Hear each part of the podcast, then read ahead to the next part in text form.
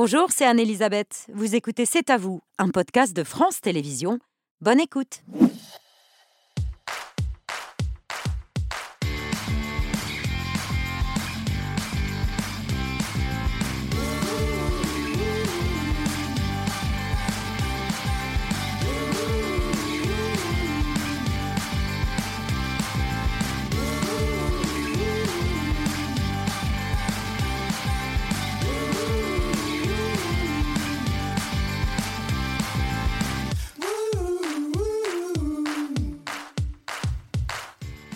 Bonsoir, c'est à vous en direct jusqu'à 20h55 pour toute l'actualité de ce lundi 20 février avec Émilie, Mohamed, Mathieu, Pierre et Patrick. Bonsoir à tous les cinq. Bonsoir, Ravi de Bonsoir, vous retrouver. Émilie, votre choix de l'actu ce soir. Pendant la crise du Covid, les violences sur les enfants ont explosé en France. Près de 50 000 enfants maltraités en 2021. La brigade des mineurs de Marseille y a particulièrement été euh, confrontée. Le journaliste et grand reporter Claude Hardide fait le récit dans son ouvrage Les enfants du purgatoire de deux mois d'immersion aux côtés de cette brigade des mineurs de Marseille. Il sera dans un instant sur notre plateau. Mohamed, votre story 16 ans après euh, sa disparition, nouveau rebondissement dans l'affaire Maddie McCann. Une jeune Allemande de 21 ans prétend être Maddie McCann. Patrick, votre édito Le prêt-à-porter français a du mal à passer l'hiver. Une nouvelle marque euh, disparaît. Sans Marina, les chaussures sans Marina, les 160 et quelques magasins ferment définitivement liquidation judiciaire. On en parle avec le professeur d'économie à l'université Paris-Cité et cofondateur de l'OPSOCO, l'Observatoire Société et Consommation. Philippe Moati, bonsoir. Bonsoir. Merci d'avoir accepté ce soir notre invitation. Mathieu dans le 5 sur 5. Ils se réunissent depuis début décembre et réfléchissent à la fin de vie. Les Français tirés au sort de la Convention citoyenne sur la fin de vie qui ont voté une première fois ce week-end avant les conclusions mi-mars. Ils se prononcent massivement pour un changement de la loi. On en parle avec Claire Toury, qui est présidente du comité de gouvernance de cette Convention citoyenne sur la fin de vie.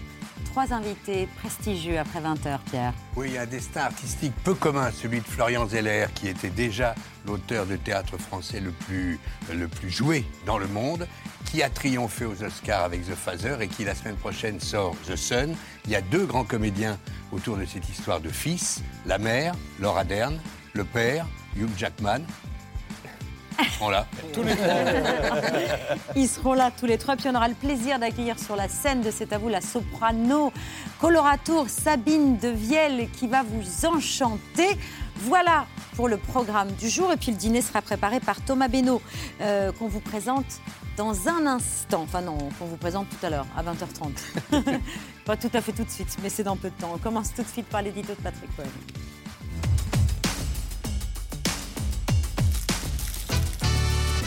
Après Camailleux, André, Gap, Koukaï, Pinky, l'enseigne de chaussures Somme Marina vient d'être placée en liquidation judiciaire. Ouais, liquidation et non pas redressement comme pour Koukaï, euh, Gap France ou André, ce qui veut dire cessation d'activité euh, immédiate et fermeture définitive des 163 magasins sans Marina avec leurs 664 salariés au chômage et leurs milliers de clients passés en boutique une dernière fois samedi. Sans Marina, c'est fini. Voilà. Bah écoutez, moi ça me désole. La mort des commerces comme ça, ça me désole. On se demande encore combien euh, de marques comme ça vont disparaître parce que ça devient mais vraiment catastrophique. J'ai euh, 80 paires de chaussures sans Marina. Je, voulais leur, je leur ai préparé un petit souvenir. Je vais pas faire du shopping. hein. je vais leur dire au revoir. Bonne continuation. ça fait bien au cœur. Merci. On a reçu beaucoup d'empathie de la part des clients, beaucoup d'amour et ça nous a fait énormément de bien. Bonne chance, bon courage. On est vraiment triste pour la marque. Donc, euh, on a même une cliente qui a pleuré. C'est triste. Sans Marina avait été créé en 1980, il y a 42 ans, à Marseille. Le tribunal de commerce a jugé qu'avec un passif de 56 millions d'euros pour un chiffre d'affaires de 79 millions, la marque n'était plus viable. L'hécatombe des marques françaises de prêt-à-porter se poursuit donc, mais à qui la faute? Bah, à nous d'abord, à notre propension à tout commander sur Internet. Les ventes en ligne ont encore augmenté de 14% l'an dernier pour atteindre 150 milliards d'euros de chiffre d'affaires. Autant de perdus pour les vraies boutiques, celles où on peut voir et toucher avant d'acheter. Est-ce que c'est la pandémie qui a tout changé, en tout cas qui a changé nos modes de consommation? Le Covid a accéléré la tendance. D'après le dernier baromètre e-shopper de Géopost réalisé dans toute l'Europe, les deux tiers des Français, 67% s'adonnent maintenant aux achats en ligne. C'est encore moins qu'en Italie, euh, en Angleterre, en Allemagne ou aux Pays-Bas, où ce taux dépasse 80%, mais ça progresse avec deux nouvelles tendances, nous dit ce baromètre. La place croissante des achats du quotidien, épicerie et produits frais, même si le top 3 des ventes reste occupé par la mode, les chaussures et la beauté, donc, et les achats sur les plateformes de seconde main du type euh, Vinted, gain d'argent, de temps et de place dans les placards. Le mouvement n'est pas achevé. Les boutiques de mode ont du souci à se faire. Toutes les boutiques Non, les marques premium et le marché du luxe en général se portent bien. Et à l'autre bout, les chaînes discount avec leurs produits d'entrée de gamme euh, cartonnent. On a déjà évoqué ici le succès de Chine, cette marque euh, chinoise qui n'a pas de boutique, qui ne vend qu'en ligne à des prix défiant euh, toute concurrence. Des pièces toujours à la mode avec 6000 nouvelles références chaque jour, ce qu'on appelle l'ultra fast fashion. Les enseignes qui souffrent, celles qu'on a citées au début de ce papier, sont celles du, de milieu de gamme qui ont connu leur euh, essor souvent dans les années 80. Une exception à noter, celle d'une vieille marque qui a réussi le virage du numérique. Oui, alors c'est pour l'anecdote, parce que ça n'est pas caractéristique. La redoute. Euh, la redoute qui était au bord du gouffre il y a 10 ans, vendue pour 1 euro symbolique à deux de ses dirigeants qui ont fait euh, appel aux salariés, lesquels ont versé chacun euh, une centaine d'euros. C'était, ils avaient le choix entre soit zéro, soit entre 100 et 160 euros. Aujourd'hui, après rachat par les Galeries Lafayette, c'est le pactole. Le millier de salariés actionnaires va se répartir 100 millions d'euros, environ 100 000 euros chacun, histoire exceptionnelle et hélas atypique dans ce secteur en crise. Il va falloir s'habituer à la fermeture de ces enseignes à la mode qui ont fait le quotidien des Français et on voyait leur attachement dans le reportage que Patrick a diffusé, qui faisaient leur quotidien depuis le, le milieu des années 80. Ma foi, je pense que la purge n'est pas terminée. N'est Mm. pas terminée parce qu'on on est en train de combiner une succession de facteurs conjoncturels très défavorables. Le dernier, c'est évidemment la tension sur le pouvoir d'achat des ménages qui contraint d'arbitrer entre différents postes de, béton- de dépenses, arbitre en défaveur de l'habillement. C'est typiquement une dépense qu'on peut repousser. hein. Auparavant, je rappelle, il y a eu la crise Covid, un petit détail, les magasins étaient fermés, Euh, la plupart du temps, ils ont dû continuer de payer des loyers. Les Encore fameux avant, commerces non essentiels. c'était non essentiel. Avant, on a eu les gilets jaunes, etc. Enfin, je ne vais pas faire la chronologie des chocs conjoncturels, qui a peut-être masqué aux yeux des opérateurs eux-mêmes une crise structurelle. Ouais. L'habillement, les chaussures, ça répond à un besoin qui est largement déjà couvert. Dire, si on achetait des, vêtements uniquement pour se couvrir, ça fait bien longtemps que euh, le- tout, tout ça aurait disparu. Donc ça veut dire qu'on entretient un peu artificiellement le désir par des artifices, euh, la mode hein, tout simplement, l'accélération même de la mode, euh, la surenchère des, des promotions, des prix barrés, etc. Ceci dit, malgré tout ça, le poids que représente l'habillement, l'habillement et chaussures, dans le budget des ménages, n'a pas cessé de diminuer, ce qui est logique puisque le besoin est déjà couvert. J'ai cherché les chiffres de l'INSEE. Euh, en- au début des années 60, c'était 10% du budget des ménages consacré à ça. En 2000, on était passé à 4%. Aujourd'hui, on est à 2,5%. Alors c'est une baisse relative, mais depuis 2007, c'est une baisse aussi absolue. Le chiffre d'affaires baisse de manière tendancielle depuis 2007. Pourquoi ça touche ces marques-là en particulier? Parce qu'elles ont voulu parler à tout le monde, alors que le marché ne cesse de se fragmenter. Il Alors, ne c'est- faut c'est plus une- vouloir parler à C'est tout une le monde. explication, mais ce n'est pas la seule. On est dans, sur un marché surcapacitaire. C'est-à-dire qu'on a créé, et pas seulement dans l'habillement, mais peut-être plus encore dans l'habillement, trop de mètres carrés commerciaux par rapport à la dynamique de la consommation. Pendant près d'une vingtaine d'années, la croissance de l'appareil commercial par le nombre de mètres carrés commerciaux a été plus rapide que la croissance de la consommation des ménages. Cherchez, cherchez l'erreur. Il y avait trop de boutiques et, il y en a- il y en a des de boutiques trop. trop grandes. Et ce qui est logique à l'échelle individuelle, de se dire je maillais le territoire, parce que si, si Mm. je ne suis pas dans une ville, je n'ai pas de chance de vendre. Donc chacun, euh, rationnellement, veut étendre son réseau, mais comme tout le monde fait ça, on crée des surcapacités. Sans oublier que pendant qu'on avait ce décalage entre l'offre et la demande, une partie de la demande partait sur Internet. Ça a été dit, aujourd'hui c'est à peu près 20% du marché de l'habillement qui est sur Internet. Les acteurs du secteur n'y ont pas cru. Euh, moi, j'ai le bénéfice de, de l'âge. N'y ont pas cru Non, qu'est-ce que j'ai pas entendu au début de l'Internet? C'est bien pour euh, les produits techniques, c'est bien pour les produits culturels, mais l'habillement. Voyons, Oui, il faut essayer, il il faut faut toucher. essayer, il faut Les toucher. chaussures. Bah oui. les chaussures, personne pensait il y a 10 Exactement. ans qu'on pourrait acheter des Et chaussures. le plaisir du le shopping, euh, bah voilà, 20%. 20% et des acteurs qui n'étaient pas préparés, qui ont pris le train en marche trop tardivement et qui ont laissé des pure players capter ce marché. Les Zalando, les, les Amazon, les ventes privées, Chine euh, euh, Ouais. récemment. Donc un marché en déclin structurel et des acteurs qui n'ont pas compris tout ça. Et notamment ceux qui souffrent le plus. Alors c'est tout le bateau qui coule, hein, mais euh, ceux qui souffrent les premiers et qui sont en train de se noyer, donc, sont ceux qui ont des positionnements pas clairs. Pas clairs. C'est-à-dire Bah, qui reste dans une logique de, de marché de masse. On veut séduire tout le monde, en gros. Mm. Et on vend des produits. On vend des produits. Aujourd'hui, il ne faut pas vendre seulement des produits, il faut raconter des histoires, il faut vendre des valeurs, il faut vendre des signes, il faut vendre du sens au-delà du produit. Et dès lors qu'on touche à tout ce que je viens de vous dire, c'est-à-dire l'immatériel, on est dans la subjectivité. Et on ne peut plus traiter les consommateurs comme un ensemble homogène, on est obligé de segmenter. Et c'est pour ça que les enseignes qui s'en sortent aujourd'hui sont celles qui segmentent, soit par le bas de gamme, on joue le, on joue le budget, on joue la famille. Des enseignes françaises qui se portent bien, hein, qui habillent Gémeaux, sont encore dans cette, euh, ce, milieu de gamme en quelque sorte, mais avec un positionnement famille qui est, qui est très clair.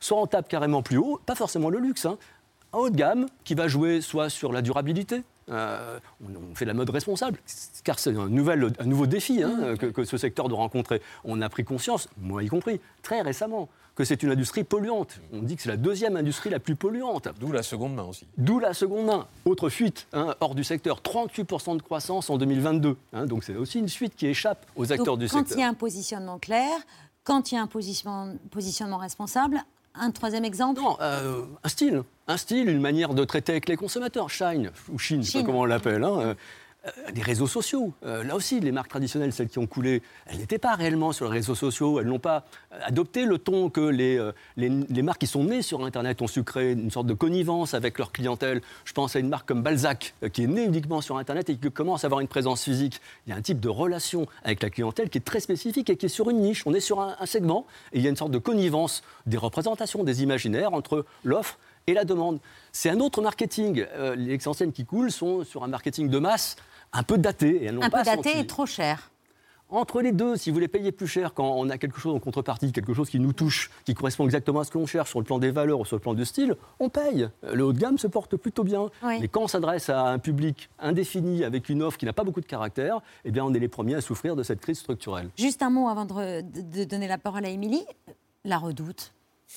Enfin, cette histoire exceptionnelle, comment est-ce qu'on l'explique Enfin, ce redressement euh, assez incroyable. Je pense que c'est sans doute parce que c'était une marque qui était au fond de, au fond de la piscine, si j'ose dire, mais qui était euh, à distance. Euh, donc elle a dû, pour ne pas mourir, parce que beaucoup de ses, ses confrères sont morts, hein, elle a dû se réinventer et exploiter effectivement les potentialités que l'Internet offrait pour renouveler la manière d'approcher le marché. Là où la plupart des autres enseignes, et pas seulement dans l'habillement d'ailleurs, hein, ont transposé en ligne le concept de magasin. Non, l'Internet, ça permet de réinventer complètement le, le commerce et nos acteurs euh, physiques eh ben, ont beaucoup, beaucoup de mal à le comprendre. Donc ça veut dire que ce n'est pas terminé. Moi, j'ai un, un slide hein, où je mets régulièrement les enseignes en difficulté. J'ai plus de place. J'ai plus de place. Euh, et il n'y a pas que l'habillement. hein. Quelles Euh, sont, les bah, Il y a un secteur qui est carrément en- en disparu, hein, que personne ne voit parce qu'il est tout petit, le secteur de la distribution d'instruments de musique. C'est tout petit. Il n'y a quasiment plus de distributeurs d'instruments de musique. Le jouet, on en a beaucoup parlé il y a quelques temps. Le jouet, 9e arrondissement, il y a quelques rues qui sont encore dédiées à ça. il y a Mais une, le jouet- quasiment, elle se contracte euh, Oui, d'année en année. contracte, Elle se contracte d'année en Le, année. le jouet Bah, les Le- grandes le- enseignes ferment aussi dans les jouets. euh. Exactement. Ah oui. Euh, on, on a eu des problèmes dans l'ameublement, hein, Conforama a eu des difficultés, etc. Ça touche un peu tous les secteurs. On est dans un, un appareil commercial qui est en train de se restructurer. Il se restructure quantitativement. On est en surcapacité globale. Je ne parle pas des centres commerciaux. hein. Centres commerciaux qui voient leur activité décliner Et ce chaque sera année. le coup de la grande distribution Le cas de la grande distribution? Alors, on s'en sort dans, ce- dans cet univers lorsqu'on a compris que euh, le marché se fragmente. C'est ce que je vous disais tout à l'heure. hein. La société se, se démoyennise, le commerce épouse cette évolution et à son tour se démoyennise. Et donc, les acteurs qui s'en sortent sont ceux qui ont un portefeuille de concepts et de formats, d'enseignes diversifiés. Dans l'habillement, on a deux, deux groupes qui s'en sortent plutôt bien. Hein. Eram, Beau Manoir. Alors, Eram, tout le monde connaît au moins la, la marque Eram, mais il y a bien d'autres marques derrière. Il y en a une dizaine qui sont derrière, hein, dont Bocage, dont euh, Fagot, etc. Ou le groupe Beau Manoir, qui a aussi 6 ou 7 enseignes et qui rachète aujourd'hui, qui profite de, cette, de ce marasme pour acheter. Et donc, comme ils sont multi-enseignes, eh ben, euh, ils touchent différents segments du marché. Ils vont faire de la masse, en quelque sorte, en additionnant des, des- des Des niches. niches. Et s'il y a une niche qui ne marche plus, bah, ils compenseront par une autre. Donc, les acteurs qui s'en sortent, c'est ça, y compris dans la distribution alimentaire, parce que l'hypermarché euh, souffre exactement du même mal. Euh, C'est un concept de masse qui subit l'évasion de sa clientèle vers des concepts de précision, qui, eux, ont fait des choix plus précis. Mais heureusement, pour la plupart des groupes de distribution, sauf peut-être un groupe nordiste, ils ont euh, un groupe nordiste, ils ont déployé un un- une, une somme de concepts dans différents compartiments du jeu, notamment dans la proximité, euh, dans, dans la ruralité, etc. Si bien que ce qu'ils perdent dans les hypermarchés, ils le récupèrent ailleurs. Donc un gros épisode de restructuration dans le commerce, et je peux vous garantir qu'on n'a pas fini, d'autant que si le e-commerce aujourd'hui marque une petite pause, une petite baisse, euh, je conteste un tout petit peu le chiffre que vous avez évoqué, il est global. Or, dans le e-commerce, il y a les services et il y a les biens. Ah oui. Sur les biens, on a, on a un recul de moins 7%. Mais par rapport à 2019, on est toujours à plus 33%. Et donc cette dynamique, elle est provisoirement en pause, elle va se poursuivre et elle va continuer de grignoter du terrain sur un, sur un commerce qui s'est un peu figé. Donc il y a vraiment une nécessité de réinvention. Et pour les enseignes de l'habillement, je crois que l'heure est venue de réfléchir fondamentalement à passer à un autre modèle. Un autre modèle où on va créer de la valeur, non pas en essayant de vendre toujours plus, parce que nos placards débordent de vêtements. Bah, pour revenir sur ces enseignes du e-commerce qui se réinventent et qui justement font en sorte qu'on achète toujours plus, pour revenir sur Chine et Primark, euh, ce sont des enseignes quand même en ligne qui vont renouveler euh, leur, euh, leur, leur, leur, offre presque quotidiennement à des prix qui défient toute concurrence. On avait rencontré nous, une consommatrice qui avait changé sa manière d'acheter. C'était au micro de Louis Amar et Camille Schmitt en juin dernier. Ça a commencé quand euh, j'ai fait mes, euh, mon petit tour dans les magasins, dans un centre commercial, et que euh, j'ai vu des pièces qui me plaisaient et que je les ai retrouvées sur le site internet avec des prix vraiment différents, mais énormément différents. La qualité est la même et on retrouve la, la, même tenue de vêtements et la même durabilité du vêtement. Là, on a les deux pour 21,99 et il y a toujours des promotions alors que sur des enseignes beaucoup plus connues, juste la veste, on la paye 79,95. Le nombre de vêtements que je pourrais m'acheter juste en mettant le prix d'une seule veste, ça me permet, en fonction de mes moyens, de pouvoir m'habiller comme moi je l'entends et pas euh, en fonction de ce que je peux me permettre. Alors typiquement, là, on est sur des prix caissés qui défient toute concurrence. Elle, on ne pourra pas la revoir en boutique. Non. Non, non c'est clair, mais elle, est perdue pour la cause. Mais globalement, on sent monter dans la société une conscience d'abord des enjeux environnementaux et une volonté de mm. contribuer un peu à la solution. Et donc ça passe par une consommation plus responsable. Et donc il y a un, travail à faire de la part des acteurs de l'offre d'entendre ça, et au moins pour une partie de la demande qui est convaincue euh, de la nécessité de sortir par le haut, et eh bien réinventer le modèle, mm. et notamment vendre moins, mais mieux, euh, vendre moins en quantité, plus en valeur, euh, en jouant sur la qualité, euh, sur la réparabilité, sur, euh, sur le, respect de l'environnement, sur Ce qui n'est pas le cas, là, parce que ça vient de, très loin, hein, ah tous ces bah, vêtements. Ce prix-là, évidemment. Ce prix-là, évidemment. C'est pas très écologique. Et les fermetures d'enseignes ont aussi une autre conséquence, c'est de changer le visage des centres-villes où l'on voit de plus en plus de boutiques fermées et vides. Des boutiques portes closes en plein week-end, une scène devenue de plus en plus fréquente dans les cœurs de ville. Ici, à Agneau, dans le Bas-Rhin, les habitants s'inquiètent. Bah moi, je trouve ça triste. Parce que ça fera un centre-ville mort. Si tous ces magasins ferment, bah, ça veut dire qu'on va devoir aller beaucoup, peut-être beaucoup plus loin pour aller faire nos achats. Je pense qu'il y aura de nouvelles enseignes qui, qui viendront euh, remplacer les anciennes. Dans la ville, le taux de vacances des locaux commerciaux se situe autour de 6%. C'est moitié moins que la moyenne nationale. Ils vont être remplacés par qui? Des services, sans doute. Des services. Euh, parce que la consommation des ménages se tertiarise. Mhm. Dans notre panier de consommation, il y a moins de, moins en moins de biens tangibles, de plus en plus de, services. Euh, services à la personne, des voyages, des divertissements, etc. Et sans doute, sans doute, et c'est triste à dire, hein, mais que euh, ces rues commerçantes auxquelles on est attaché émotionnellement, mais qu'on fréquente de moins en moins, elles vont sans doute se contracter. Donc c'est un enjeu majeur pour les, collectivités hein, que d'organiser ce, repli, ce, reflux, d'un point de vue spatial, en concentrant les forces commerciales peut-être sur un espace plus resserré, mais pour garder de la densité. Parce qu'il n'y a rien de pire hein, qu'une ville dont les, boutiques commencent à fermer. Mm. L'impression, et pour un centre commercial, c'est pareil. Hein. L'impression que ça donne aux chalands est absolument catastrophique. Oui, les maires sont très inquiets. Eh oui, hein, ça enclenche un processus terrible. Il y a des, villes où on a atteint des taux de vacances de l'ordre de 25%. Quoi. Une boutique sur quatre euh, qui est fermée, dans des villes moyennes en particulier. Mm. Est-ce qu'il faut s'en inquiéter sur le plan économique? De ces fermetures euh, très médiatiques, euh, spectaculaires euh, Oui, ça laisse, ça laisse des gens sur le carreau, ça, a été dit. Hein, et il n'est pas sûr que si on était simplement sur un transfert magasin vers Internet, le bilan serait négatif, car l'intensité en emploi de la vente en ligne est évidemment inférieure à l'intensité en emploi de, la vente en magasin.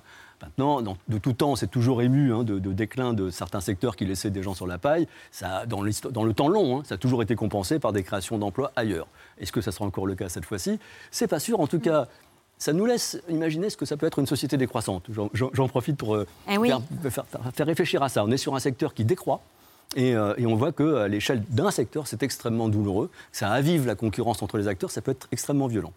Et donc, vous alertez sur le fait de ne pas euh, présenter la décroissance comme euh, un Eldorado ou... Non, non, je, livre simplement ça à la réflexion de, des téléspectateurs. Personne ne prétend que c'est un Eldorado. non, mais comme une, comme une solution. en tout cas, les conséquences, oui, sont, sont visibles. Merci beaucoup, Philippe Moati, professeur d'économie à l'Université euh, Paris-Cité et cofondateur de l'OSCO. Non, l'OPSOCO. L'OPSOCO, l'Observatoire Société et Consommation. C'est pourtant pas compliqué. L'OPSOCO.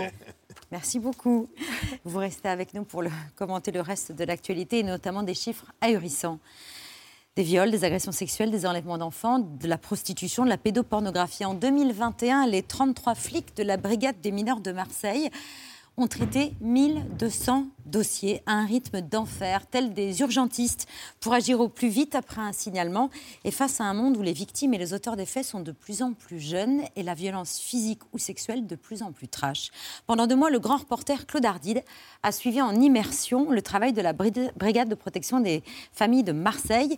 Il en fait le récit dans Les Enfants du Purgatoire, une enquête inédite à le trouver aux éditions de l'Observatoire. Bonsoir Claude Ardide. Bonsoir. Merci de votre présence ce soir. Ces enfants du purgatoire, ce qu'ils ont en commun, ce qui vous a frappé, c'est qu'ils sont de plus en plus jeunes, qu'ils soient victimes ou auteurs des violences. Et ça, c'est une réalité qui date d'avant la crise sanitaire, mais qui s'est accentuée. Alors ça s'est accentué aussi bien du côté des agresseurs.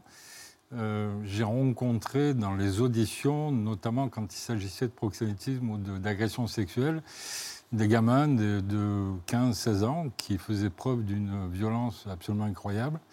Ce sont eux les proxénètes? Alors oui, alors ils sont toujours encadrés par, euh, par des personnes qui sont plus âgées, euh, mais ils travaillent souvent en famille. C'est-à-dire que quand j'ai assisté à deux ou trois auditions, euh, j'étais stupéfait, c'est le cas de le dire, parce que je me suis rendu compte que les deux gamins qui étaient dans la salle d'audition, avec une enquêtrice qui les remuait, ils avaient 17-18 ans tout au plus, mais euh, leurs parents, c'est-à-dire le père et l'oncle, avaient fui et avaient laissé les gamins se dépatouiller tout seuls, ce qui était d'une lâcheté absolue. Et donc, euh, ces deux gamins, bon, au début crâne, ils, euh, ils, sont comme ça, ils se tiennent debout et ils, gueulent après l'enquêtrice, et puis d'un coup ils craquent, ils se mettent à pleurer. Et quant à leurs victimes, c'était deux gamines de 14 et 15 ans qui étaient descendues à Marseille pour faire la fête parce que Marseille, pour la plupart de ces gamins, c'est le Dubaï du sud de l'Europe. La fête, la musique, l'alcool, c'est la télé-réalité qui fait des dégâts mais absolument incroyables, les réseaux sociaux. Ces gamines déboulent à la gare Saint-Charles, vous avez des bandes de prédateurs très jeunes qui sont là, qui savent exactement où elles se trouvent, ce qu'il faut faire pour les amadouer. On leur paye un sandwich, on les héberge, et après elles se retrouvent dans des réseaux de prostitution, dans des Airbnb, euh, euh, des, hôtels miteux de la périphérie de, Marseille. Et alors, il y en a une d'entre elles qui a réussi à s'échapper et qui a été récupérée par la brigade des mineurs. Ils lui ont sauvé la vie parce que probablement que si elle était restée plus longtemps, ça se serait très, très, très mal passé. Les affaires d'agression sexuelle suivent à peu près le même schéma. L'âge des agresseurs et des victimes ne cesse de diminuer. Avant, c'était 17-18 ans. Maintenant, c'est 13 14 ans. À ce rythme-là, vous dit une des enquêtrices, on aura bientôt affaire à des, à des mômes de l'école primaire. C'est pas juste une formule en l'air. C'est surtout les, alors, les agressions sexuelles. Vous avez des agresseurs sexuels qui ont 13-14 ans mais surtout l'accès à la pornographie. C'est-à-dire que quand je vois les, les policiers, notamment les enquêtrices, hein, qui, parce que la, brigade est majoritairement féminine, sur ce, qui est assez unique, ce qui est unique en France. Je Moi, je pense que c'est unique. Alors, je n'ai pas fait d'enquête très poussée, mais quand vous entrez au troisième étage, sur le long couloir, vous avez une dizaine de bureaux. C'est d'ailleurs assez étonnant, c'est un cocon. Hein. Malgré tout, vous y sentez bien. Moi, je m'y sentais bien parce que je me sentais en protection. Sur les 30 policiers, vous avez 23 femmes. Moyenne d'âge, c'est 35-40 ans. La plus jeune a 22-23 ans.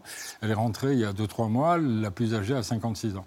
Et donc, vous vous rendez compte tout de suite que quand ils vous parlent des gamins qui sont notamment victimes d'agressions sexuelles, ils ont tous un rapport à la pornographie qui est incroyable. Les, flics me disaient, et les psys me disaient, les gamins regardaient des films porno, ils avaient accès à la pornographie il y a 7-8 ans, à 16-17 ans. Il y a 4-5 ans, c'est tombé à, 13-14 ans. Aujourd'hui, on a des gamins, soit qui sont victimes d'agressions sexuelles, soit qui, pour une raison ou pour une autre, on découvre qu'ils ont accès à des films porno qui ont 7, 8, 9 ans, 10 ans. Et là, je suis tombé à l'envers parce que j'ai pu vérifier sur place, lors des auditions, que c'était la réalité. Voilà. Je me suis rendu compte qu'il y avait des gamins qui étaient, alors souvent des gamines aussi par ailleurs, de 14-15 ans qui parlaient de sexualité avec une facilité, avec des mots que je connaissais même pas, en utilisant des termes que je dirais jamais sur ce plateau, parce que même moi j'étais choqué, je me disais c'est pas possible, on peut pas dire ça à cet âge-là. Ben oui. Et donc si vous voulez, c'est ça le principal danger, parce que, parce que quand un gamin a accès à la pédopornographie, que, parce qu'ils ils imaginent que c'est la sexualité normale, ce qu'ils voient à la télé. Mm. Ça devient extrêmement dangereux, ça trouble tout. Et même, même ces femmes qui sont extraordinaires, hein, les enquêtrices sont absolument géniales, elles sont, elles sont drôles, elles sont spontanées, elles sont déterminées, elles mettent des enquêtes, mais d'un autre monde. Bon, les enquêteurs aussi, mais ils sont minoritaires. Ils font un travail extraordinaire. Quand, quand les femmes flics vous disent euh, on n'a jamais eu à faire de tels comportements, vous dites que la société va vraiment pas très bien. quoi. Au sein de cette brigade, vous avez été également, elles- ces femmes sont euh, confrontées aux actes de maltraitance. Un enfant victime de maltraitance meurt tous les cinq jours en France. Et vous parlez de ce phénomène dont on ne parle presque jamais, voire pas du tout, le phénomène des bébés secoués. 500 enfants en sont victimes chaque année en France? C'est sidérant. C'est sidérant parce qu'à un moment donné, il y a un flic, je le dis dans le bouquin, qui me dit bientôt ce sera la brigade des mineurs et des nourrissons. Parce que pendant les deux mois et demi que j'ai passé à la brigade des mineurs, il y a eu quatre ou cinq affaires de bébés secoués. Et je vous jure que même si vous êtes un journaliste confirmé, que vous avez l'habitude, que vous êtes un vieux routier du fait divers, etc., quand vous assistez à des auditions de parents qui, presque malgré eux, ont secoué un bébé, mais euh, le bébé est, est en mauvais état, il est à l'hôpital, Euh, on ne sait pas s'il va survivre, on ne sait pas s'il va falloir le débrancher parce que ses souffrances sont telles qu'à un moment donné, on ne peut pas laisser un bébé dans un tel état comme ça. Quand vous assistez à ça, vous vous dites c'est pas possible, quoi. où on est arrivé. Ce qui m'énerve, ce qui m'énerve, si vous voulez, c'est qu'on considère ça comme un fait divers. C'est-à-dire que ça fait quelques lignes dans les journaux Vous et encore. c'est un fait de société. Alors qu'en fait, c'est un fait de société. De la même façon que les agressions sexuelles dont sont les victimes les femmes, les violences euh, intraconjugales, l'inceste, c'est incroyable l'inceste. Le nombre d'affaires d'inceste auxquelles j'ai assisté pendant mon immersion, et puis les bébés secoués. Et il y a eu une affaire qui a été terrible, et moi je rends hommage à ces femmes parce qu'elles font, elles font preuve d'un courage terrible, parce qu'un bébé, quand il meurt, parce qu'il a été secoué, il faut aller le chercher parce que c'est une pièce à conviction. Et donc, il faut aller l'amener à l'hôpital ou, ou à l'institut médico-légal pour qu'il soit autopsié. Et donc, quand vous avez une femme qui a 30-35 ans, qui est mère de famille et qui a entre ses mains un bébé qui est mort parce qu'on l'a débranché une heure plus tôt, qu'on a suivi son cheminement à l'hôpital pour essayer de le faire vivre, que ce bébé est mort et qu'il faut ensuite faire une autopsie pour savoir exactement de quoi il est mort, c'est d'une violence absolue. Absolue. C'est pour ça que moi, je, je, je, je défends ces, ces femmes flics, ces enquêteurs, parce qu'ils font un boulot d'une détermination absolue. Je ne sais pas comment ils font. C'est un mystère. Alors, juste- justement, vous disiez, il y a de plus en plus de cas euh, d'inceste et vous rendez hommage à cette brigade. Oui. Donc, parce qu'ils arrivent à mettre en confiance les enfants dans le cocon dont vous parliez, mais ils arrivent aussi à faire avouer les agresseurs. Un, dans un cas d'inceste là, justement, 29 ans après, un Ouais, homme C'était par. euh, c'était- incroyable cette histoire parce qu'en fait j'étais en stéréo, c'est-à-dire que j'étais dans un bureau et il y avait un, spécialiste de hard rock, chevelu, etc., qui t'a entendu, qui était sus- suspecté d'avoir violé une jeune fille. À côté de moi, j'avais une femme qui était entièrement voilée, dont la fille prétendait qu'elle avait été violée. En fait, elle s'était faite filmer elle-même et elle racontait des histoires à sa mère. Euh, Bon, bon. Et puis de l'autre côté du couloir, parce que les portes restent toujours ouvertes pour pas qu'on les accuse, Mm. qu'il y ait des violences à l'intérieur. Des- Il y avait un, un- un type courbé qui était en habit de travail, qui, avait, qui était attaché avec ses menottes. Et je me suis tout de suite renseigné parce que j'ai compris que c'est grave. Et en fait, cet homme qui avait plus d'une cinquantaine d'années, il travaillait euh, dans une entreprise très importante du côté de Martigues. Euh, trois enfants, père exemplaire. Et puis l'enquêtrice, Sandrine, leur hommage, mais il y a Delphine, il y a Jeanne, il y a Anne, il y a toutes ces femmes.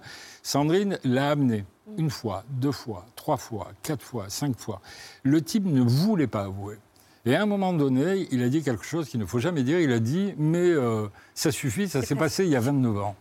Et là, Sandrine a dit, et puis Valérie, qui était le, le chef du groupe 4, ils ont dit Mais monsieur, même 29 ans après, c'est un viol. Et un, un viol est un viol. Et là, le gars, il s'est pris une claque. Il a courbé les chines. Moi, j'étais là et je me suis dit Il va parler, il va parler, il va craquer. Et il a fini par craquer. Alors. Il a essayé évidemment de se trouver des circonstances atténuantes parce que ça remontait euh, des années, des années auparavant. Il était marginal, il y avait des histoires de cam au milieu, etc. Mais il a fini par avouer. Et il y a eu une deuxième affaire qui était stupéfiante. Alors j'étais moi dans le bureau derrière, un type qui avait été auditionné trois fois, qui avait 75 ans, et ça c'était euh, peu importe le groupe. Et moi, je, disais aux flics, je disais, mais ce type va finir par avouer, parce que vous le sentez. Moi, j'étais toujours dans un coin avec mon stylo, mes, cahiers, je grattais des centaines de lignes, je prenais tout mot à mot. Et à un moment donné, le, le flic dit, mais monsieur, vous êtes un ancien voyou, un beau mec.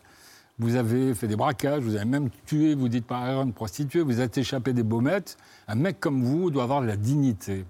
Et donc, il faut que vous rendiez cette dignité à la petite fille que vous avez violée il y a 25 ans. Parce que sinon, vous, porterez votre malheur toute votre vie, etc. Il y a presque de la morale dans ce qu'il disait. Et le gars, et c'est physique. J'étais, il était devant moi, moi j'étais derrière. Il a courbé les chignes, il a dit oui, c'est vrai, je l'ai violé. Ça s'est pas vraiment passé comme ça, mais je vais tout vous dire. Et là, il y a eu un silence dans le, dans le bureau, parce qu'on on est trois. hein. Il y a le mis en cause, il y a le flic, il y a moi. Et là, je me dis, tu as une caméra, tu filmes ça. On dit que le scénariste ou le réalisateur euh, sont des mythos parce que c'est tellement incroyable. En tout cas, c'est assez dingue dans ce bouquin parce que non seulement vous assistez à toutes les auditions et vous nous nous en faites le récit, mais vous avez participé, participé au quotidien de ces 33 policières et policiers. Euh, comme c'est le cas dans beaucoup de commissariats, rien ne fonctionne, euh, pas plus l'imprimante que l'ascenseur, les locaux sont vétustes, il manque de moyens, et c'est la brigade euh, qui détient le record national du taux d'élucidation. Ah bah, c'est un exploit. C'est dingo. C'est un exploit parce que, parce que moi, je, je- savais que j'allais découvrir l'horreur. hein. mais je ne pensais pas que je découvrirais une, une telle cruauté dans, dans les affaires que- qui m'étaient présentées. Et j'arrivais le matin très très tôt à 7h30, à 8h on boit le café, il y a une espèce de débriefing entre toutes les équipes. Et puis chacune des, des enquêtrices, des enquêteurs me disait, tiens là, viens, il y a un inceste. Donc j'allais au, groupe 3. Tiens, viens là, il y a eu un, crime. Il y a eu un crime, un double crime épouvantable avec des enfants qui ont été ma- massacrés par leur père parce qu'il avait pété les plombs. Tiens, viens là, il y a, il y a telle chose, etc. Bon. Et je me disais, je regardais, parce que moi j'avais le temps d'observer, et, les enquêteurs enquêtés ne voient plus leur, leur-.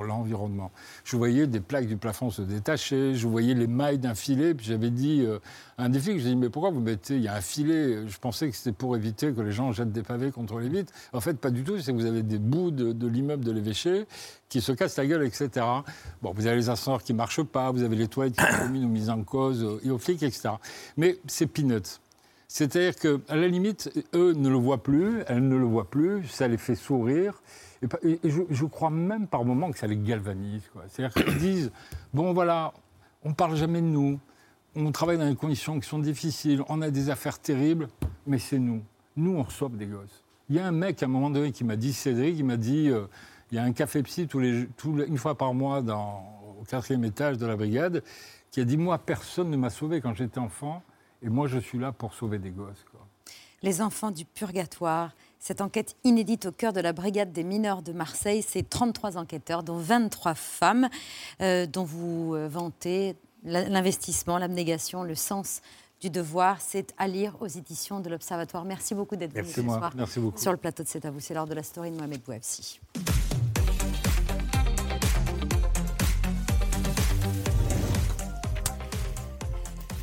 Mohamed, c'est un développement assez inattendu dans l'affaire de la disparition de Madi McCann. Oui, le visage de la petite Britannique Maddy s'était affiché dans le monde entier après sa brutale disparition au Portugal en 2007. La fillette a disparu alors qu'elle dormait dans cette chambre d'hôtel avec ses deux frères et sœurs. Le couple a lancé hier un appel à un éventuel ravisseur. S'il vous plaît, ne lui faites pas de mal, ne lui faites pas peur. Une mobilisation internationale se met en place. Cette famille catholique très pratiquante va jusqu'à rencontrer le pape Benoît XVI. Elle parvient à retenir l'attention de stars internationales. Kate et Gary McCann n'ont jamais quitté l'actualité anglaise. Conférences de presse, plateau de télévision, appel enregistré. Nous t'aimons, tu nous manques tellement. Sois courageuse, ma chérie. Un visage qui refait surface depuis euh, quelques jours car une jeune Allemande vivant en Pologne affirme être la petite fille. Elle s'appelle Julie Faustina, elle a 21 ans et a créé un compte Instagram Je suis Madeleine McCann. I make this live because I want to prove that I'm real and I'm honest, and I really think that I could be Madeline. I I I have some reasons to think like that. I can't be 100% sure without DNA test. I hope that someone will talk to me and will help me, and even if I'm not Madeline, I think that police should look at this Sur son compte Instagram suivi par plus de 600 000 personnes, Julia Faustina poste des photos censées prouver qu'elle est Maddy. Elle pointe ses grains de beauté, une fossette, mais surtout une tache dans l'œil droit, signe caractéristique que Maddy avait aussi, le symbole d'une hétérochromie sectorielle ou partielle, qui est souvent une particularité génétique. La jeune femme affirme par ailleurs n'avoir aucun souvenir d'enfance et n'obtenir aucune réponse de ses parents quand elle les questionne.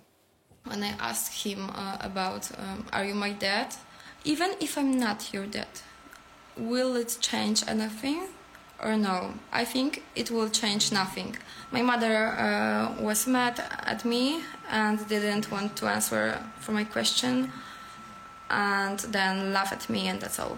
Difficile de se prononcer sur la crédibilité de cette jeune femme de 21 ans. Afin de ne pas passer à côté d'une infime chance qu'elle dise vrai, un membre de la famille McCann a accepté de faire un test ADN. Dans l'attente des résultats, les affirmations de cette jeune femme ont fait l'ouverture des JT de l'Espagne au Brésil en passant par le Portugal. E olha só esse caso polêmico. Uma jovem da Alemanha veio a público que Madeleine McCann. Aquela garota inglesa sequestrada e está desaparecida desde 2007. Madeleine McCann, recordemos, desaparecía en 2007 en Portugal. Ha compartido a través de las redes sociales las que, según cree, podrían ser las similitudes que comparte con la pequeña. Yulia vive na Polónia. Diz que já tentou contactar a polícia de vários países, Polaca, Reino Unido e Portugal, para fazer um teste de ADN, mas que foi ignorada. La journaliste et réalisatrice Michelle Finn, spécialiste des faits divers, a travaillé sur une disparition similaire à celle de Maddy. Selon elle, il faut être plus que prudent face à ce genre de révélation. J'avais travaillé sur une affaire similaire euh, il y a quelques années. C'était un enfant euh, de 6 ans qui avait disparu en 1983. 30 ans plus tard, euh, un jeune homme dit Je pense être Ludovic, je lui ressemble, je n'ai pas de souvenir de mon enfance. Et donc ça suscite des espoirs immenses pour la famille. On fait un test ADN. Évidemment, le test ADN, il était négatif. Donc c'était quoi? C'était quelqu'un qui avait besoin d'attention. Tant qu'il n'y a pas eu de comparaison de test ADN entre cette jeune fille et l'ADN de Maddy, il n'y a pas à avoir d'emballement médiatique. Le test ADN doit être effectué désormais. La réponse dans plusieurs mois. À ce stade, ni les justices allemandes ou portugaises ne se sont saisies de ce témoignage. Pour rappel, il y a quelques mois, 16 ans après la disparition de Maddy, le parquet allemand avait annoncé qu'un Allemand de 45 ans était identifié comme le suspect principal du meurtre de Maddy McCann. Claude Ardit, ça vous inspire euh, Bah, ça m'inspire que moi j'ai travaillé sur l'affaire Grégory, sur les disparus de Lyon, sur les victimes de Dutroux en Belgique, pour France 2, pour complément d'enquête, pour envoyé spécial. J'ai travaillé sur toutes ces affaires où on n'a jamais vraiment su la vérité sur les uns et sur les autres, sur l'affaire Grégory. On n'a jamais trouvé les disparus de Lyon. Estelle Mouzin, il a fallu des années et des années. Je pense que si aujourd'hui ces affaires se déroulaient, grâce à l'efficacité, à la détermination des flics, hein, qui mettent des moyens considérables aujourd'hui pour retrouver euh, les traces des, des victimes ou pour essayer d'identifier euh, des jeunes filles comme cette jeune femme. Mais là, ce qui est imparable aujourd'hui, c'est l'ADN. Le nombre d'affaires qui sont résolues à la brigade des mineurs, Grâce sur des affaires qui sont moins graves que celle-là, grâce à l'ADN, c'est incroyable. Alors ça, c'est très rapide. C'est-à-dire l'ADN, il faut 2-3 jours, 4 jours dans, dans le pire des cas. Ça va très très vite et ça permet de coincer, d'abord de, retrouver des personnes qui ont, été, qui ont disparu. Ça permet de confondre des agresseurs et notamment, notamment moi j'ai assisté à un procès d'assises. Au procès d'assises, quand vous avez l'ADN qui témoigne, c'est imparable. C'est imparable. Le gars qui est dans le, dans Box. le box des prévenus, il a beau dire c'est pas moi, j'ai rien fait, c'est l'ADN, plaf. Il sait qu'il va se prendre 15 ans minimum. Merci beaucoup, Mohamed et Claude Ardit. C'est l'heure du 5 sur 5 de Mathieu Béliard. Bonsoir Babette, bonsoir à toutes et à tous. On commence, Mathieu, avec la visite surprise de Joe Biden à Kiev. Oui, il est le président américain qui était annoncé euh, en Pologne voisine, visite symbolique pour marquer l'opposition occidentale à la Russie à quelques jours du premier anniversaire de la guerre. Mais c'est bien à Kiev qu'on a vu apparaître euh, ce matin Joe Biden, visite surprise. Comme dans les euh, quasi-totalités des visites officielles de ce rang. D'ailleurs, des sirènes ont retenti ce matin en Ukraine, des alertes aériennes euh, dans la quasi-totalité du pays. Si Volodymyr Zelensky s'était rendu à Washington en décembre pour sa première visite à l'étranger, aujourd'hui c'était bien la première visite du président américain en Ukraine depuis le début de la guerre. Le président ukrainien a voulu marquer la portée historique de la visite. This is the first visit over uh, 15 years. Uh, uh, and this is really the most important visit of the whole history of Ukraine US relationship. And this is the visit in this most difficult period for Ukraine when Ukraine is fighting for her own liberty, for the liberties of the world. De son côté, Joe Biden, lui, est venu redire le soutien américain à Kiev. Il a annoncé la livraison de nouveaux équipements militaires. We've committed nearly 700 tanks and thousands of armored vehicles, 1,000 artillery systems, more than 2 million rounds of artillery ammunition, all defend, you, to defend Ukraine, and that doesn't count the other half a billion dollars we're going to be we're announcing with you today and tomorrow. That's going to be coming your way. Avant que Joe Biden ne quitte l'Ukraine, euh, la fin de cette visite est claire. L'Ukraine a voulu l'honorer avec une plaque en son nom que vous voyez là. Sur le Walk of the Brave, une voie de Kiev, Brave pour courageux, voit l'image du Walk of Fame sur laquelle on trouve les noms de ceux qui aident l'Ukraine contre la Russie. Dans le même temps, les États-Unis ont accusé la Chine d'envisager un soutien matériel à la Russie. Le secrétaire d'État américain Anthony Blinken a mis en garde et Pékin a très peu apprécié. We have seen them provide non-lethal support uh, to, uh, to Russia for use in Ukraine. The concern that we have now is based on information we have that they're considering providing lethal support. 向战场源源不断提供武器的是美方，而不是中方。美方没有资格对中方发号施令，我们也从不接受美国对中俄关系指手画脚，甚至胁迫施压。Demain matin, Vladimir Poutine doit prononcer en discours une adresse à la nation russe trois jours avant le premier anniversaire de l'invasion de l'Ukraine. Et la ministre des Affaires étrangères, Catherine Colonna, sera demain l'invitée de C'est à vous.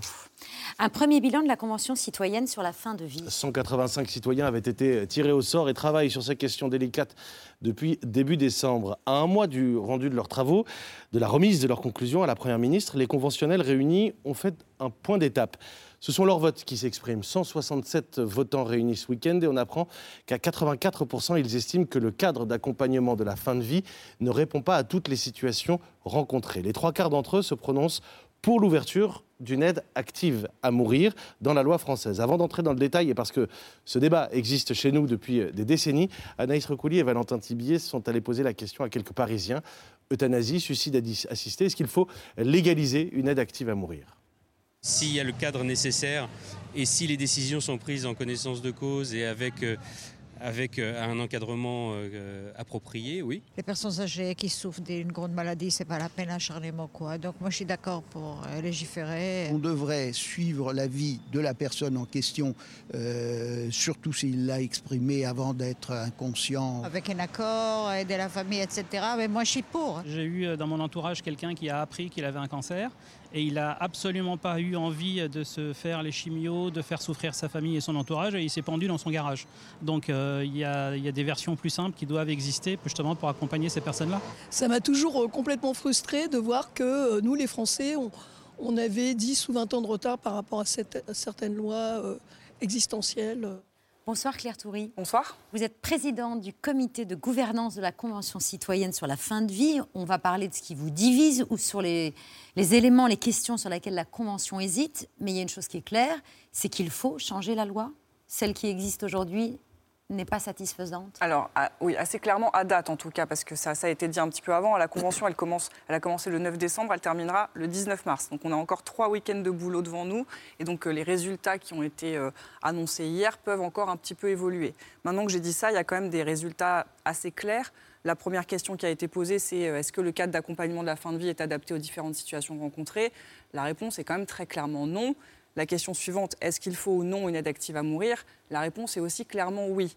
Mais une fois qu'on a dit ça, on n'a pas dit grand-chose en réalité. Et donc c'est bien tout l'enjeu de cette convention citoyenne, c'est d'aller dans le fond du sujet et de discuter des modalités, des conditions et du cadre.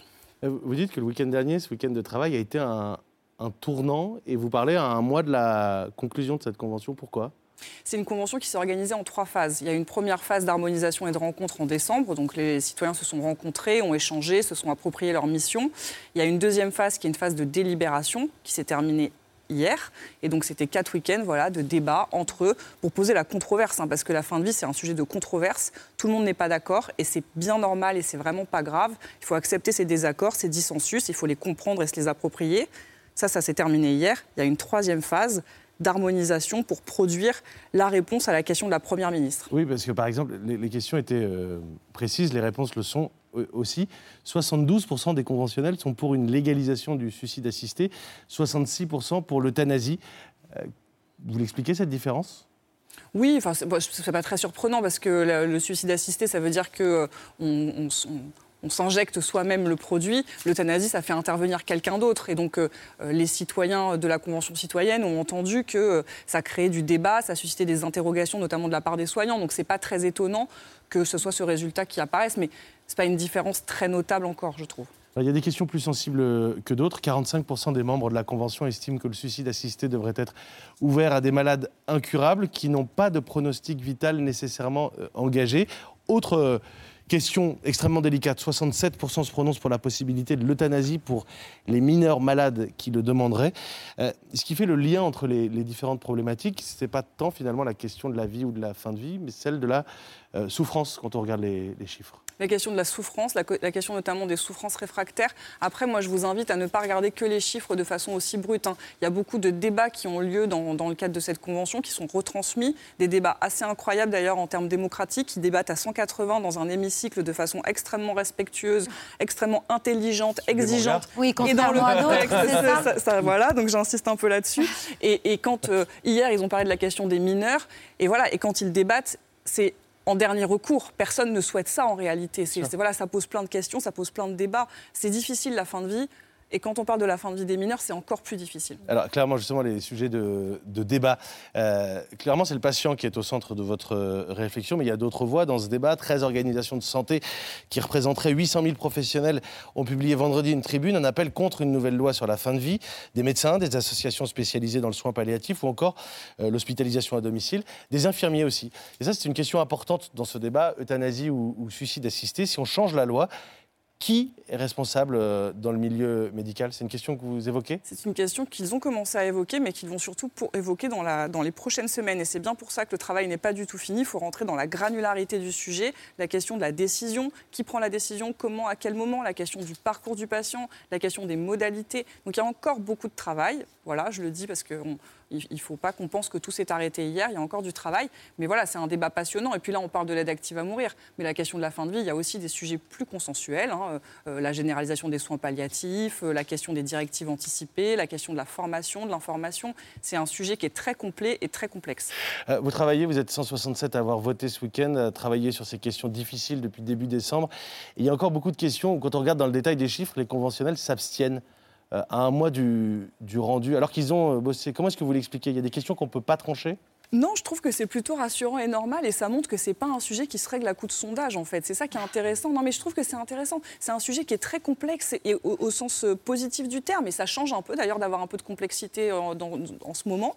C'est un sujet complexe qui nécessite de prendre le temps, de prendre le temps de la discussion, du débat. C'est bien pour ça qu'il y a une convention citoyenne qui est organisée en ce moment par le Conseil économique, social et environnemental. C'est bien le sens de cette convention citoyenne, c'est prendre le temps, poser la controverse et l'accepter. Et ça, c'est un engagement qu'on a pris vis-à-vis des conventionnels, vis-à-vis des membres de la Convention citoyenne. Le résultat, la production finale, ce n'est pas un consensus absolu. Il y aura du dissensus, il y aura de la divergence, et c'est ça qui est extrêmement intéressant. Et qu'en fera le gouvernement? Ça, je ne sais pas, mais en tout cas, nous, ce qu'on... Alors, le gouvernement, ils, ils ont quand même été très clairs. La Première ministre, elle est venue au moment de l'installation de la Convention et elle a dit aux citoyens qu'elle reviendrait répondre et euh, répondre à leurs propositions et dire ce qu'elle en ferait. Donc ça, c'est un premier point. Il n'y a pas de fausses promesses. Voilà, je sais très bien à quoi vous pensez. Il n'y a pas de fausses notamment promesses. Notamment la convention, citoyenne sur le climat. Évidemment. Par contre, c'est un exercice démocratique qui est inédit, qui fonctionne vraiment extrêmement bien. Enfin, moi, je l'observe. Hein. Je ne participe pas au débat, je l'observe, je l'organise. Et je trouve ça bluffant. C'est admirable à quel point c'est vraiment euh, exigeant, c'est intelligent, c'est fin. On ne peut pas demander à des citoyens de consacrer 27 jours de leur vie à un sujet aussi compliqué qui demande autant d'engagement et ne rien en faire. Merci beaucoup Claire Toury, présidente du comité de gouvernance de la Convention citoyenne sur la fin de vie. Une nouvelle enquête vise le comédien Pierre Palmade. Enquête ouverte en urgence par le parquet de Paris pour détention d'images à caractère pédopornographique. De nouvelles accusations sordides ont émergé ce week-end. Une connaissance de l'humoriste a été entendu dimanche après avoir appelé le 17 samedi. Cet homme a raconté aux policiers avoir entendu Pierre Palmade se vanter de pouvoir, je cite, disposer d'un enfant de 7 ans et d'un autre de 9 ans pour satisfaire ses penchants sexuels. Il a également affirmé avoir vu des images de victimes sur un téléphone mi-janvier. De nouvelles perquisitions étaient organisées à Paris hier et en Seine-et-Marne euh, aujourd'hui. Les premières enquêtes qui visent Pierre Palmade font suite évidemment à l'accident de la route du week-end précédent. Hier, le ministre de l'Intérieur a annoncé un durcissement de la répression anti-drogue au volant. Il promet plus de contrôles en 2023. Gérald Darmanin annonce également le retrait des 12 points du permis de conduire en cas de consommation de drogue au volant, contre 6 aujourd'hui. C'est la récidive qui impliquait une suspension du permis jusqu'à présent. Ce que je souhaite faire, c'est euh, la sécurité routière du bon sens. On arrête les retraits de points pour les petits excès de vitesse, moins de 5 km à l'heure. En revanche, on prive de permis de conduire ceux qui conduisent sous stupéfiants et sous alcool. Le ministre de l'Intérieur veut également créer un délit d'homicide routier. Louis Amar et Audrey Payas ont euh, rencontré maître Dylan Slama. C'est un avocat spécialiste en droit routier qui y voit essentiellement un symbole. Je pense que le fait de changer euh, l'appellation d'un délit ou d'un crime, c'est purement cosmétique. Ça veut dire que ça ne change rien, euh, ni à ce que euh, subissent les victimes, ça n'ira pas réparer quoi que ce soit. Donc on est vraiment là dans quelque chose qui est purement et simplement de la communication politique. Il y a un fait divers qui a beaucoup ému la population nationale, sans doute à, juste titre, et on a un, un, homme politique qui, je pense, ne veut pas rester en retrait de ce mouvement-là, qui veut montrer qu'il occupe le terrain et qu'il sait agir, voire même réagir. Les peines encourues seront les mêmes. Euh, les critères qui permettent euh, d'accéder à cette condamnation euh, seront, de ce que j'ai compris, rigoureusement les mêmes. Je pense que malheureusement, M. Darmanin contrôle tout sur le volet répressif, en oubliant beaucoup, je pense, le volet préventif, qui est vraiment la grande absence des déclarations et des annonces qui ont été faites ces derniers jours. Bah oui, c'est un nouveau phénomène. Hein. Moi, pendant mon immersion, à plusieurs reprises, il y avait des mises en cause qui arrivaient. Les flics devant moi prenaient leur portable ou leur téléphone et on voyait défiler des horreurs des images pédopornographie. Alors, c'est des mecs de 20 ans, 25 ans, c'est des personnes beaucoup plus âgées, etc. Ça, c'est meurtrier pour le mise en cause. Parce que ça va directement, soit au correctionnel, soit aux assises. Et aux assises, quand vous produisez sur un écran géant devant des jurés des images de pédopornographie, vous pouvez être sûr que le mec est dans le box des prévenus. Là, c'est pareil, la sanction va être terrible. Et là, des affaires comme ça, là, il y en a de plus en plus. Et encore une fois, ça n'est pas un fait divers, c'est un fait, de société, il faut les traiter comme tel. On a appris ce soir la mort de Michel Deville. Réalisateur, scénariste, le charme de ce métier est de n'avoir pas de règles, disait-il. Michel Deville signa des films comme Le Paltoquet, Péril en la demeure, Raphaël ou Le Débauché, La Lectrice, entre autres, euh, bien sûr. Et quand j'en ai parlé il y a deux heures avec Pierre Lescure, il a utilisé un mot, c'est délicatesse. Bah, c'était la délicatesse aussi bien pour parler de la confusion des sentiments que pour leurs aspects les plus joyeux. Il savait parler de toutes nos, consciences amoureuses et autres, et il l'a fait dans des films, on en parlait avec Patrick, comme L'ours et la poupée, euh, qui étaient des, choses divines de grâce, et tous les comédiennes et tous les comédiens qui sont passés euh, devant sa caméra ne l'ont jamais oublié.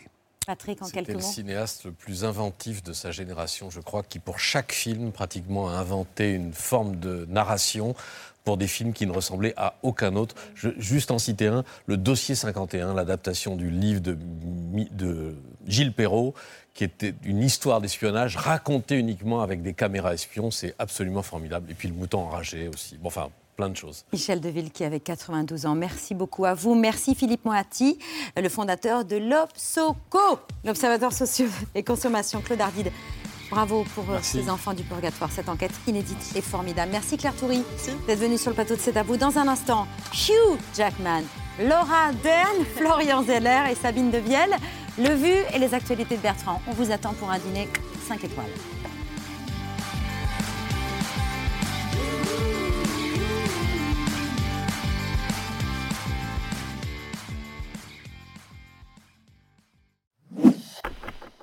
Merci d'avoir écouté ce podcast de France Télévisions. Pour ne rien rater de C'est à vous en audio, vous pouvez vous abonner à tous nos podcasts sur votre plateforme d'écoute favorite dans la rubrique C'est à vous et en vidéo, le replay bien sûr, c'est sur France.tv.